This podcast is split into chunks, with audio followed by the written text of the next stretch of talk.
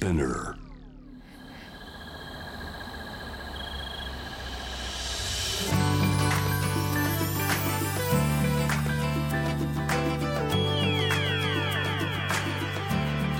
エネオス4 Hour Earth One by One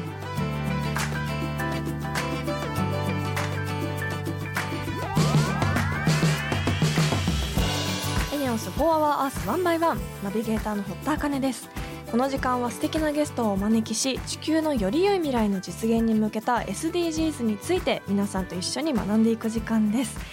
最近すごくおすすめのおやつがありまして皆さん食べるお出汁って知ってますか？私兄に教えてもらって腹持ちもいいしヘルシーだしおすすめだよって言われて差し出されたんですけども食べてみたらすごい感動する美味しさだったんですよ。鰹節が乾燥されていてなんかイメージ的にはちょっとビーフジャーキーの鰹節バージョンみたいな感じなんですけどすごいこう歯ごたえもあってで鰹の香りがすごいもうダイレクトにくるしご飯を食べてるような感覚もあってちょっと小腹空いたなっていう時にもすごくいいですしネットでも買えるみたいです。卵かけご飯とかお味噌汁に入れたりっていうアレンジもいろいろできたりするみたいなのでぜひ気になる方食べるお出汁スーパーとかで見かけたら手に取ってみてください。ということで本日も SDGs 学んでいきたいと思います。地球の未来を考えるこの番組はエネオスの提供でお送りします。エネオスは2040年までに自社で排出する CO2 の量をさまざまな取り組みからプラスマイナスゼロにするカーボンニュートラル企業を目指していて私たちの未来に不可欠な脱炭素循環型社会の実現に向けて具体的な取り組みをされているそうなのでそのあたりも番組で分かりやすく紹介していきたいと思います。そしてこの番組は JWAVE をキーステーションに FM ノースウェーブ ZIPFM、FM802、クロス FM、JFL5 曲をネットしてお送りします。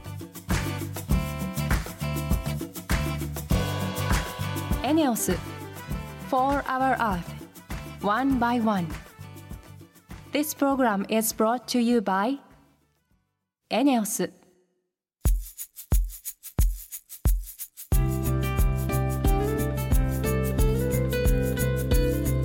エネオス4 Hour Earth 1 by 1本日のトークテーマは目標12作る責任使う責任です。今回のゲストは納豆インフルエンサーだそうです。納豆インフルエンサーって初めて聞きましたよね。とにかくあの納豆を広める人っていうことなんでしょうか。私も納豆大好きでタレをパカって割ってかけるタイプの納豆があったら絶対に買いだめしちゃうぐらい納豆が好きなんですがどんなお話が聞けるのか楽しみです。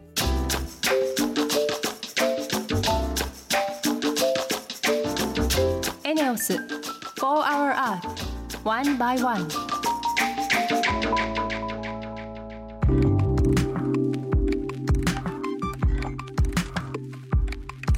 堀田茜がナビゲートしているエネオス4 Hour Earth 1 by 1本日も素敵なゲストの方とリモートでつながっています。納豆インフルエンサー鈴木真由子さんです。よろしくお願いします。よろしくお願いいたします。はい。まずは簡単に鈴木さんのプロフィールをご紹介します大学在学中から SNS で納豆情報を発信。現在は納豆に関するコラムの執筆や企業の SNS 運用大学機関との商品共同開発などを行い納豆を通して社会を幸せにする取り組みをされています。ということで納豆インフルエンサー初めて聞いたんですけどどんなことされるんですか？ありがとうございます。はい。私今納豆インフルエンサー納豆娘として活動をしているんですけれども、主にあの納豆に関するまあいろんな種類があるよっていうまあ全国に3500種類ほど納豆あるので。まあ、そういう種類の紹介だったりとか納豆のいろんな食べ方ですね。もちろんご飯にかけて食べるのも美味しいけどパスタだったりチャーハンだったりとかたまにはちょっとスイーツのアイスクリームにかけて食べてみるのもおすすめだよとか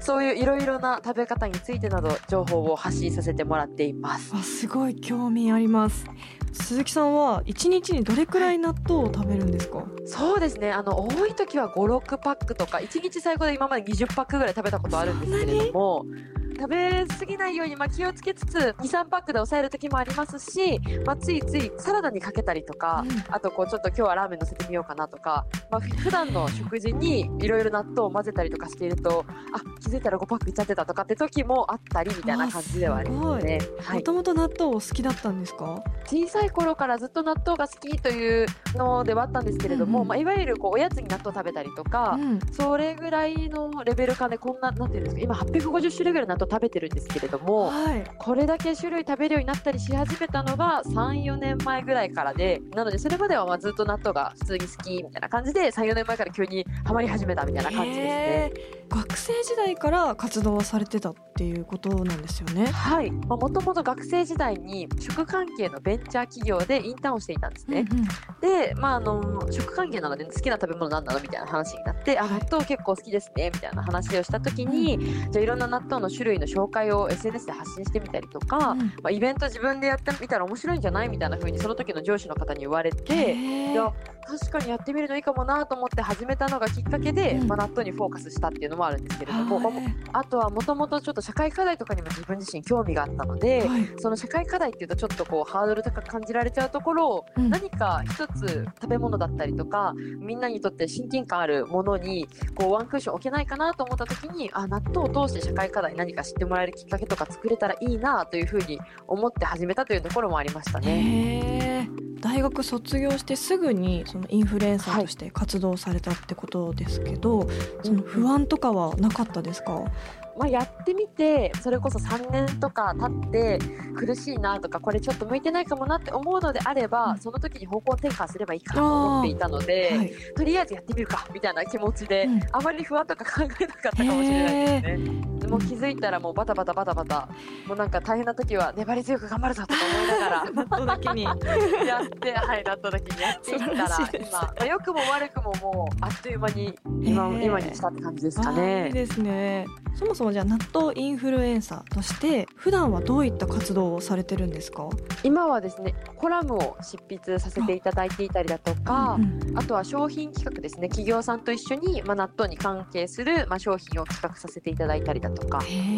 あと自分自身で納豆の通販サイトで納豆天国という、まあ、漢字4文字納豆天国という通販サイトやってるんですけれども、そちらでいろいろな納豆を取り扱わせてもらったりとかもしているので、そのあたりが主な活動内容になってくるかなというところですね。ちなみにこの3500種類のうちこう珍しいものだったりとか特に変わったものってあったりしますか？そうですね。納豆も本当にいろんなものありまして、山形の方とかに行くと、うん。雪割り納豆という納豆があるんですけれども、はい。ちょっと味噌と納豆の間というか、うん。ちょうど中間のような納豆でして引き割り納豆がさらに細かくなったとイメージしていただいてかつそれがちょっと味噌のように茶色みが強くなったイイメージをしていただだけるとだいぶイメージは近いのかなと思うんですけれどもへそちらを結構まあ味も濃いめなので、うんうん。クラッカーの上にクリームチーズと一緒にちょっと味噌的な感じで乗せていただいて食べたりだとかはい。他にもあの幻の納豆と言われている岩手の方にあるうん。雪納豆という納豆がありまして、幻。はい幻の納豆で全く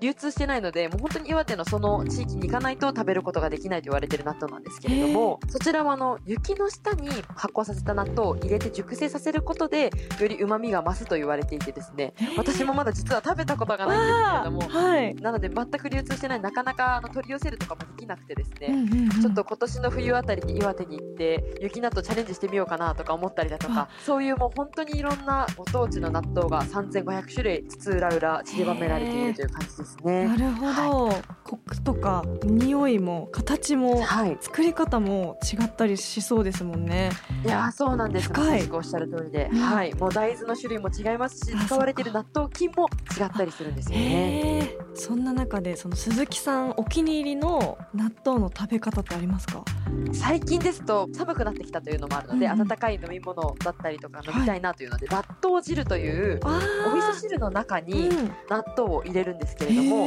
粒の納豆そのまま入れるのではなくて、うん。私はあのミキサーで一度タレを入れて、うん。ちょっとお水も入れた状態でウィーンと混ぜて、はい。ふわふわにしたムース状態で納豆汁を作るんですね。美味しそうかも。とろみが出るのとはい。うまみがぐんと増すので、へえ。私は今の時期はよくやっています。片栗粉入れたみたいにトロトロになりそう。そうですね。で。結構とろとろになりますねはい。本当に私も納豆の匂いも食感もなんか全部大好きなので納豆嫌いな人はえお味噌汁に入れるのってちょっと思う方もいるかもしれないですけど はい、逆に食べやすそうな感じもしますよね。そうですね、うん。もうつるつるっと食べやすいのでそういう時はあのミキサーでも大量に事前に作っておいて作り置きして、はい。でその作り置きしたものをあの、まあ、納豆汁でもいいですしこれからの季節お鍋食べたりすると思うんですけど、はい。お鍋のごまだれのところに入れたりだとかミキサーじゃなくてももちろんあの包丁で叩いたりでもいいですし、うんうんうん。細かくしておくとかなりいろいろ使えて便利なのでおすすめです。えー、作り置きしておくんですね、しかもそれ面白い。あーなんか全然まだまだ固定概念にとらわれた食べ方しかしてないなってちょっと反省しました。ぜひ試してみてください。はい。そしてあの持続可能な活動をされているとお聞きしたんですが、はいそれはどういった取り組みなんですか？先ほども少しお話しさせていただいたんですけれども、うん。あの社会課題にもともと興味があって納豆娘もやらせていただいている部分ございまして、納豆パックについても自分自身はそれこそ5パック6パックとか1日に食べると結うんうん。構ゴミ箱かさばったりしちゃうなっていうのをずっと感じてまして、はい。そこでなんか環境に負担の少ない納豆パック作ることができないかなと考えていたところ、竹紙という竹がですねいろんな日本中でもう今生えすぎてどんどん廃棄されているという問題がありまして、竹害というんですけれどもその竹害を利用する形で竹紙という竹から作った紙があることを知りまして、うん。あじゃあこの竹紙を使ったパッケージができれば竹害にとってもまあ解決策の一つになるし、うん。その納豆パックのプラスチックではない紙で再利用できるものというのでいいのではないかと思ってですね、うん。竹紙納豆という納豆パックを作りました。へえなんかより美はい。味しく感じそうですね、竹に包まれてると。そうですね、うん。あの紙なのでより容量が多く包めたりだとか、うん。あと勝手に私が思ってるだけなので確かではないんですけれども、うん。竹自身殺菌の効果があったりするのではい。納豆菌強いのでそんな簡単に殺菌はされないんですけれども、うんうんうん。あの他の菌が殺菌されることでより納豆菌がしっかり感じられるんじゃないかなと思っていたりだとか、竹紙納豆でうん。一度試作品を作らせていただいて渋谷でイベントで販売させてもらったりだとか、はい、そういうことをしておりました。あすごい気になります納豆ってやっぱ日本人にとってすごい大事なもうカルチャーフードですしうん、そうですね。もっとちゃんと日本の食文化として私も続けて食べていきたいなと思います、最後に今後の目標について教えていただけますか？世界に納豆をぜひ持っていきたいなというふうに考えてまして、うんもちろん日本でいろんな食べ方があるよっていう発信をしつついろんな国の方に納豆が愛される食材になっていたら嬉しいなと思っているので、まあ、栄養価も高いですし、うん。もう大豆と水と納豆菌さえあればできるという本当にスーパーフードなので、はい。日本の誇るスーパーフードを世界に発信できたらいいなと思っています。納豆娘応援しています。本日はありがとうございました。ありがとうございました本日のゲストは納豆インフルエンサー鈴木真由子さんでした。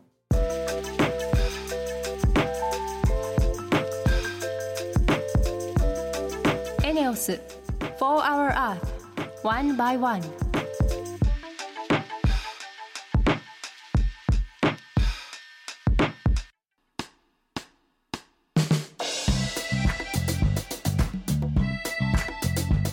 堀田茜がナビゲートするエネオス4 Hour Earth One by One ここからはエネオス SDGs ステーションのお時間です。現在地球温暖化について深掘りしていますが先月からは地球温暖化とも深い関わりがある再生可能エネルギーをテーマにお送りしています。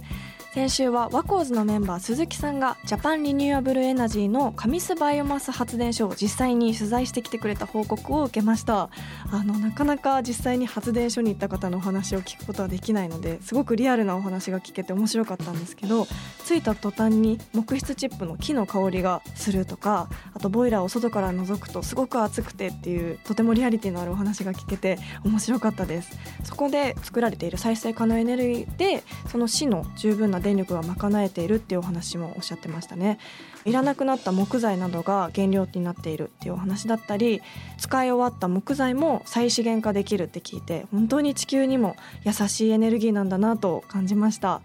それではここでメッセージをご紹介します。京都府にお住まいのラジオネームはなっちさんから。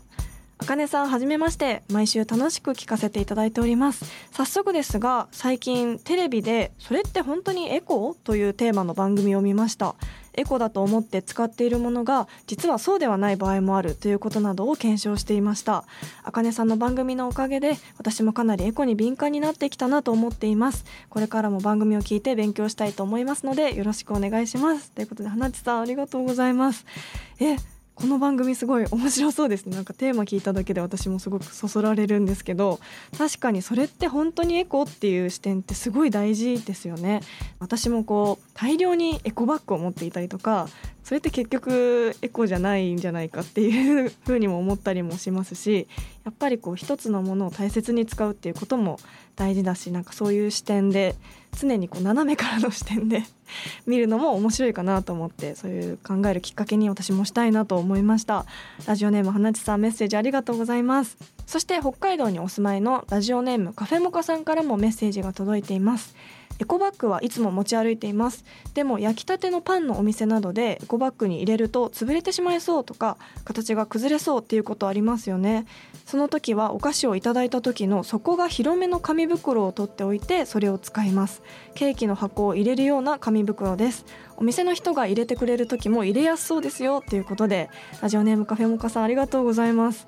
なるほど。確かにエコバッグって食べ物系潰れるしあとこう汁漏れとか気になったりもするんですけどこういうその時の状況に応じて紙袋とかってほんとしっかりしたものもありますしエコバッグを持ち歩かなきゃいけないっていう固定概念じゃなくてそういういろんな工夫で身の回りにあるものを普段から使っていきたいですよね。確かに私も紙袋をエコバッグに入れて出かけることもあるのでそういうふうに広めていきたいなと思います。ということでエネオス SDGs ステーションでは引き続き地球温暖化や再生可能エネルギーに関するさまざまな取り組みについて学んでいきたいと思います。皆さんもこのようにメッセージでご参加ください。メールでメッセージを紹介した方にはバナナペーパーでできた番組オリジナルのステッカーをプレゼントさせていただきます、えー、私先ほどこのステッカーのデザインを見ました。すごく大人っぽくてシックなステッカーです。貼っていても主張がありすぎないというか絶妙に大人っぽいおしゃれなデザインなのでいろんなとこに貼って楽しんでいただけたらと思うのでそして完成次第お送りしますので今日メールを紹介した花地さんカフェモカさんも楽しみにしていてください。メールは番組ホームページにあるメッセージトゥースタジオのバナーを押してメールフォームからお送りください。皆さんからのメッセージもお待ちしています。エネオス4 Hour Earth One by One.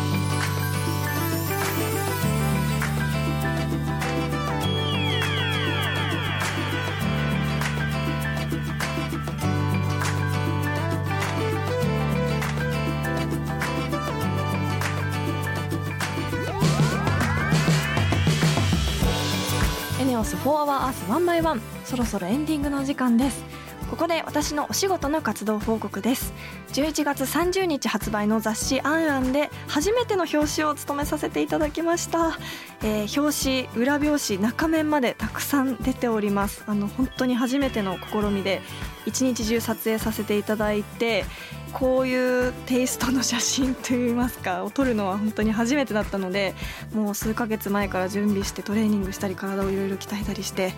気合十分の表紙になっております。ぜひお手に取っていただけたら嬉しいです、えー、ウェブの方ではインタビューも掲載しているようなのでそちらもぜひ見てみてください。本日は納豆インフルエンサー鈴木さんにお話を伺いました。いや納豆好きにはたまらない本当面白いお話ばっかりでしたけど納豆をミキサーにかけてお味噌汁に入れて飲むってあ確かにそういう食べ方があったんだ。ミキサーにかけるっていうことがあったんだってすごい目から鱗でした。あとはやっぱ冷蔵庫に何もない時に納豆パスタ私も作りがちなんですけどそれにもミキサーにかけた納豆をかけてみたら絶対美味しいなと思ってあとなんかネギとか鰹節とか散らして食べたらそれだけですごいごちそうになるなと思って私もいろんな納豆の妄想が膨らんだ時間でした。皆さんもよかったら試してみてください。リスナーの皆さんも普段やっている SDGs のことや気になること質問などあればぜひ番組まで教えてください。メールはホームページにあるメッセージトゥースタジオから。ツイッターは番組名を検索して「4HourEarth」の頭文字「ハッシュタグ #FOE813」をつけてどんどんつぶやいてください。エネオス SDGs ステーションへのメッセージも大歓迎です。それではまた来週この時間にお会いしましょう。ここまでのお相手は堀田茜でした。